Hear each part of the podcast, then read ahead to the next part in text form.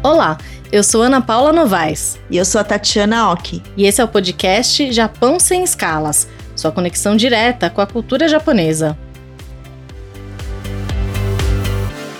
No episódio de hoje, nós vamos receber um convidado que é uma referência não só no Brasil, mas em todo o mundo em panificação e confeitaria. Eu sou mega fã do trabalho dele, adoro fazer pão, tô só namorando aí a hora que eu vou fazer um curso de panificação. É uma honra pra gente receber aqui no Japão Sem Escalas o chefe padeiro Rogério Shimura, que é proprietário da Levan Escola de Panificação e Confeitaria e da rede Shimura Pães e Doces.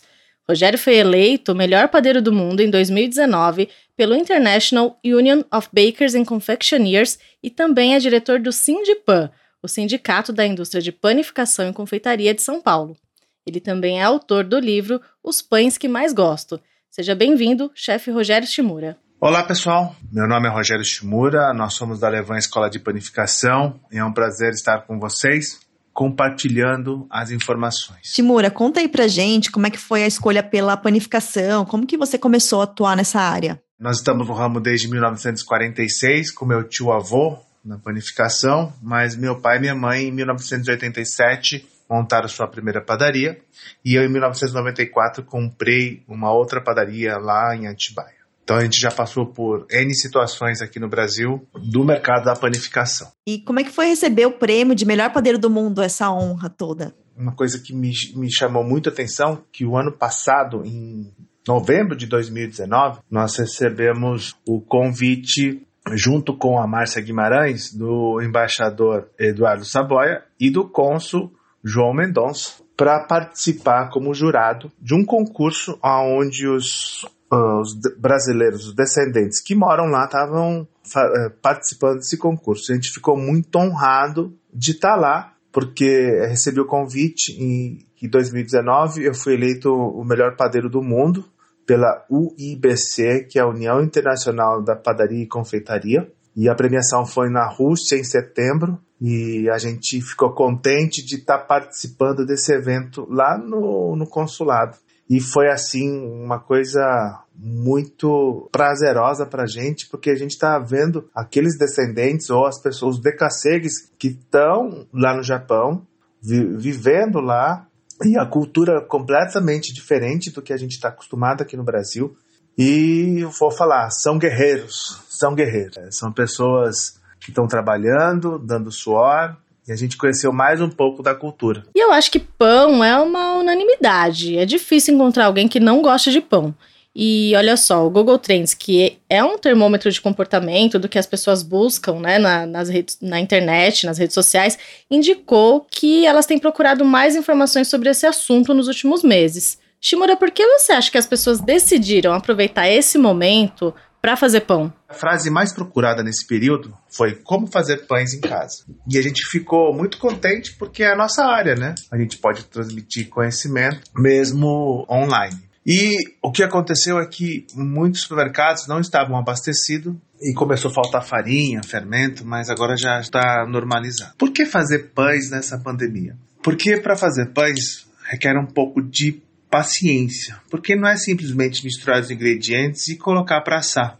Tem um tempo, né? Então você bate a massa, você dá um descanso da massa, depois você modela, espera fermentar, depois você assa. E nesse período de fazer até assar, vai demorar pelo menos umas 3 a 4 horas. Só depois de todo esse processo é que você vai degustar com um bom cafezinho, né?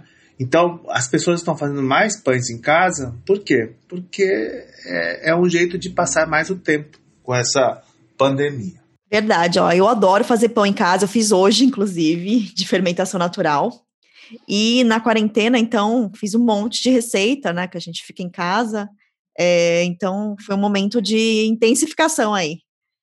Agora, Shimura, recentemente, vamos lá, sua escola de panificação, a Levan, para quem não sabe, fica aqui na Vila Mariana, em São Paulo. Tá? Ele fez uma doação de pães para a Secretaria de Saúde de São Paulo. Como que surgiu essa ideia de doar pães para ajudar quem mais precisava a enfrentar esse período tão conturbado? Sim, fizemos. Que foi uma troca de mensagem entre, eh, entre eu e um super parceiro da escola, o Johannes, que é da Puratos. e como é que a gente podia fazer para ajudar esses profissionais que estavam nessa época estava montando o hospital de campanha lá no Pacaembu. Aí o que a gente sabe fazer é fazer pães. E a gente sabe multiplicar os pães. Milagre a gente não faz, mas multiplicar os pães a gente sabe fazer. Isso foi num domingo. Na segunda-feira nós conversamos e nós tínhamos que ter o aval da Secretaria de Saúde, porque não adianta fazer e não ter para quem entregar. Aí conversamos com eles, eles toparam que a gente essa iniciativa. Aí eu liguei para os nossos parceiros da escola, então parceiros que são concorrentes no mercado. A gente conversou com eles e falamos assim: olha, nessa hora, nessa ação, a gente não vai ter bandeira. E a única bandeira é a bandeira do Brasil. Então entrou dois moinhos grandes, que é a Mirella e o Moinho Ocrim. Depois entrou duas empresas de fermento, Flashman e Alessaf. Entrou em três empresas de pré-mistura, que era Puratos, Irix e Prodipane. Entrou uma empresa de conservantes, né? Porque a gente não sabe quanto tempo o pessoal vai consumir esse pão. Então entrou duas empresas de conservantes, que é a Peman e o Bom Dia Padaria. E entrou uma empresa de etiquetas, porque a gente tem que estar todo respaldado com as leis. Né? Então nós começamos a produzir na quarta, isso foi numa segunda-feira, produto chegou na terça, na quarta começamos a produzir.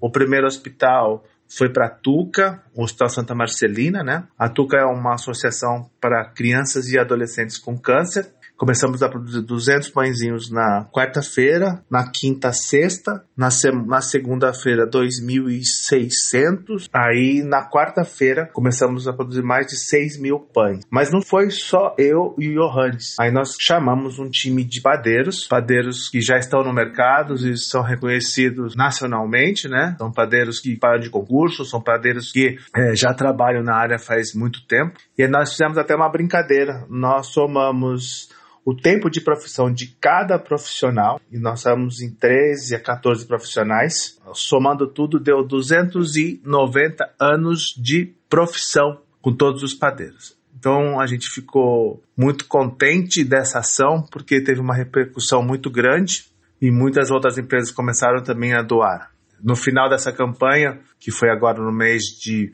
abril, na primeira semana de maio, nós produzimos e doamos 130 mil pães. Cada dia, como nós combinamos com a Secretaria de Saúde, cada dia a gente fazia um rodízio de hospitais. Então, é, nunca repetia o mesmo hospital todos os dias. A secretaria passava, a gente dava a quantidade que a gente tinha para fazer essas doações, e aí de manhã, na manhã seguinte vinha ao hospital retirar aqui na escola. É, atendemos também Jundiaí, Franco da Rocha, Caieiras, Francisco Morato e Bragança Paulista nessa ação. E a gente fica muito contente de estar tá vendo que o que está acontecendo com o Brasil. Não, o mundo inteiro está tá tendo essa, essa compartilhamento de doações como conhecimento mas a partir disso aí a gente viu que outras empresas também começaram a fazer as doações para essas pessoas que estavam precisando, né? E nós queríamos e ajudamos os profissionais da área de saúde que estão combatendo de frente o coronavírus. E para o quadro Fala Nikkei de hoje, nós recebemos a mensagem da Fabiana Tanabe, de 31 anos. Ela é de Porto Alegre e também adora fazer pães e doces.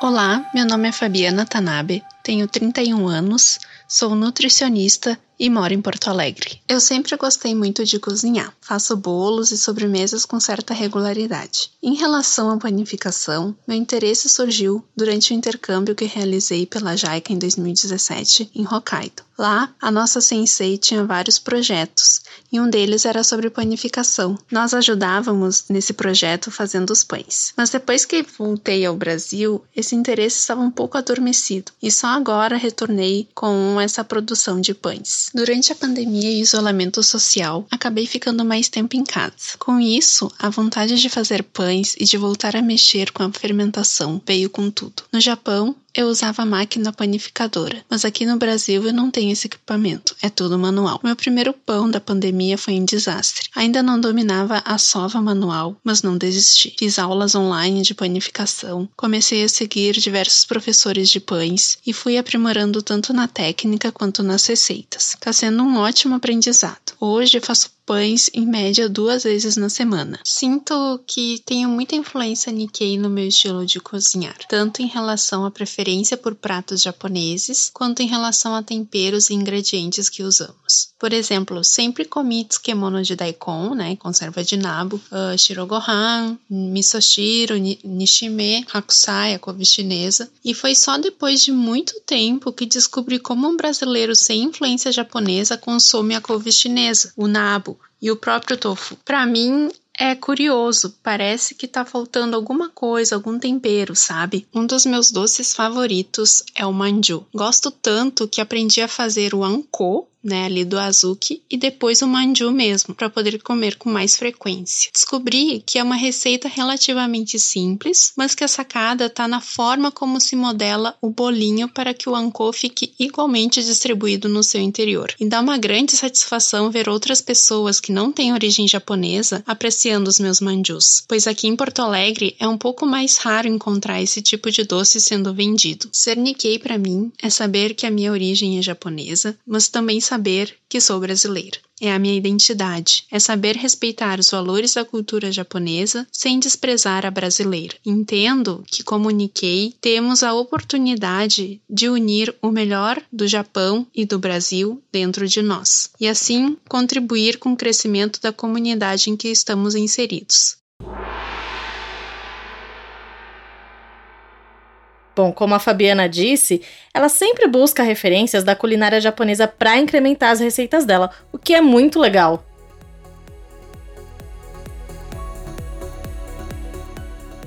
E aqui no Brasil a gente sabe que o rei da padaria é o pãozinho francês, que de francês tem só o nome, né? Eu mesma adoro, e café da manhã sem um pãozinho não é a mesma coisa. Mas eu tenho muita curiosidade para saber mais sobre a panificação no Japão. Aqui no Brasil a gente conhece alguns pratos típicos, como sushi, sashimi, mas eu não conheço muito essa área da culinária japonesa quanto aos doces e aos pães. Olha, tem um pão que é muito famoso no Japão. Ele é chamado melon pan. É tipo de um pão com formato assim, ele tem gosto de melão. E agora eu dei até uma procurada no Google, mas umas imagens e tal, eu fiquei até com fome, assim, tô até saudades. É, mas basicamente os pães de lá são muito fofinhos e eu tenho muita saudade do pão de forma deles. Eles não comem muito pão francês, não, acho que eu não, nem tenho lá. Então, quando eu morava lá, eu nem fazia pão, porque o pão deles de forma é maravilhoso, é muito, é grande, assim, é quadradinho e, na minha opinião, assim, era Acho que vende aqui no Brasil algumas padarias orientais. Quem quiser provar, vale a não pena. Não é aqueles que... que eles chamam de pão de Nagoya? Esse mesmo, esse mesmo. É, vale, é muito gostoso. É fofinho e é grande. Então você come uma fatia só e é muito gostoso. E, quanto, e tem vários degraus, tipo, gradações. Então tem uns que são mais fininhos e tem uns bem gorducho, que é o meu favorito. Né? Quanto mais gordo, mais fofinho, mais gostoso. uh, enfim, essa acho que foi a, a minha mar, mais marcante, assim, mas o pão de lá é maravilhoso. E os japoneses comem muito toast, com manteiga, ou é mais com manteiga mesmo, e com salsicha. Nossa, que diferente. Bom, é, e acho que é isso, mas assim, eu adorava o pão de lá. Nossa, que saudade, gente. Tem vários tipos, tinha doce, tinha com feijão, que eu adoro. É, bom, enfim, é, Shimura, eu queria saber se você teve alguma influência japonesa ou Nikkei aí no seu estilo de panificação, que dá para perceber que é bem diferente da do Brasil. Desde que a gente começou com panificação em 1987 com meu pai e minha mãe, a gente sempre foi um estudioso nessa área. Em 94 eu comprei a minha primeira padaria e eu queria, sei lá, fazer o melhor pão da minha cidade. Então eu fui para a França estudar. Então estudei, retornei, comecei a nossa carreira aqui tanto na televisão como também em, instituições de ensino, em faculdades e universidades. Né? Em 2004, recebi o convite para ministrar aula em faculdades aqui em São Paulo, universidades, e nós começamos essa outra área nossa de transferência de conhecimento. Em 2013, nós inauguramos a escola, como eu comentei com vocês, então a gente estudou muito, muito mesmo, para estar tá compartilhando conhecimento para todos os alunos, dessas pessoas que procuram a gente. Conheço a, a panificação japonesa, é, porque em 2013 também recebi um convite de uma empresária brasileira que é de Caceg, mas já trabalha muito tempo lá e queria montar uma padaria brasileira, né, um estilo brasileiro, para os brasileiros que são que moram lá. E aí em 2013 eu fui fazer um estudo de mercado para ver se caberia uma padaria no estilo brasileiro, né? Ou produtos brasileiros. E a gente viu que é uma crescente muito grande pela quantidade de pessoas que brasileiros que moram na, naquela região. Em 2014 nós montamos essa padaria. Fiquei 90 dias fazendo o treinamento das pessoas, dos colaboradores lá. E lá tem uma fábrica e duas padarias na, naquela época. Então a gente conheceu muito da panificação uh, japonesa. E pelo estudo que a gente viu, que a gente fez lá, o japonês estava acostumado a comer um pão soft, macio. E com os netos voltando dos estudos, tanto da Europa como dos Estados Unidos, os pães mudaram um pouco o hábito, mudaram bastante os hábitos dos japoneses, né? Como a gente sempre fala, de chai bachan ia no, no, na casa de chá à tarde, né? Lá e comia, uh, tomava chá e comia esses pães mais softs, mais macios. Com a chegada dos, com o retorno dos netos, os netos começaram a comer muitos pães crocantes, que a gente sempre fala, né, cascadura, e o hábito do café. Então, mudou muito o hábito e o consumo dos japoneses, os de cha, bacha, e cresce muito o, cres... o, consumo de pães e, e, café. Olha, bem interessante isso. E como a Tati falou, né, os pães japoneses são mais fofinhos. Eu não sabia que no Japão tinha essa preferência por pães macios. Acho que eles devem ser até um pouco parecidos com o pãozinho de leite que a gente tem na padaria aqui no Brasil, né? E Shimura, tem um pão que a gente pode considerar um símbolo dos Nikkeis? Sim, os pães softs, o pão macio. É, eu fui numa fábrica também e eu vi também um, um, chamado pizza pan. É feito numa fatia de pão de forma, só que é um pouquinho mais grosso que o tradicional aqui no Brasil. Ele passa o molho de tomate, coloca a cobertura e fica nessas lojas de conveniência. Na loja de conveniência a pessoa é, compra, esquenta e faz a sua refeição. É, então, de novo, é, acho que os pães mais soft, igual a Ana falou, do pãozinho de Nagoya. Quem for em casa especializada, acho que vai conseguir encontrar. É, mas o brasileiro gosta muito, acho que a gente tem essa pegada de gostar da casquinha crocante. Isso não tem mesmo muito no Japão. Eu vejo que a, a casquinha fininha, bem fofinho, acho que parece que é a preferência lá, mas os pães são divinos. Eu adorava. Minha mãe comia muita baguete no Japão, porque também tem a casa especializada, né, de comida de pão francês, da França. Então ela comia muita baguete, minha mãe, quando ela ficava lá no Japão. Mas não, não tanto o pãozinho típico de lá, que é mais macio. Gostava mais do pãozinho com a cara aqui do Brasil mesmo, né? É, não, e não, minha mãe gostava mais. Olha, vende pão francês no Japão nas lojas de brasileiro. Tem, gente, sempre tem, né? Tem pão francês lá. Mas quem vai só no mercado, os pães de loja são muito bons. Você não precisa na padaria lá, né? Acho que não tem muita padaria no Japão também. Hum, interessante também. Bom, agora vamos começar a falar um pouquinho japonês com a hora do Nihongo Shiranai. Tô curiosa para saber qual é a expressão de hoje. A expressão de hoje é bem conhecida, então quem já sabe um pouco de japonês já deve saber. Não, não é itadakimasu, que é a expressão que a gente usa antes de comer. A gente fala, ah, itadakimasu, e aí vai comer. É a expressão gotsuo-sama deshita. É tipo, muito obrigada pela boa refeição, é sempre usada depois que você comeu. Então é, é, uma expressão muito utilizada, as duas. Antes de comer, a gente fala itadakimasu, e aí come. E depois gotsuo-sama deshita. Ai, tá muito boa a refeição. Até eu procurei o significado de itadakimasu, porque é uma palavra muito usada, mas a, o significado literal nunca fiquei muito claro assim, o que, que é. E, na verdade, nem tem uma tradução muito clara para o português. Significa mais ou menos assim, ah, recebo humildemente essa refeição. Assim. É bem cultura japonesa. Então, antes de comer, eu tenho que falar itadakimasu. E aí, depois que acabou, que eu já terminei de comer, eu falo gotsou-sama deshita. É isso? Isso, isso. Muita gente fala, quando é mais informal, Gotsu-sama, tá bom.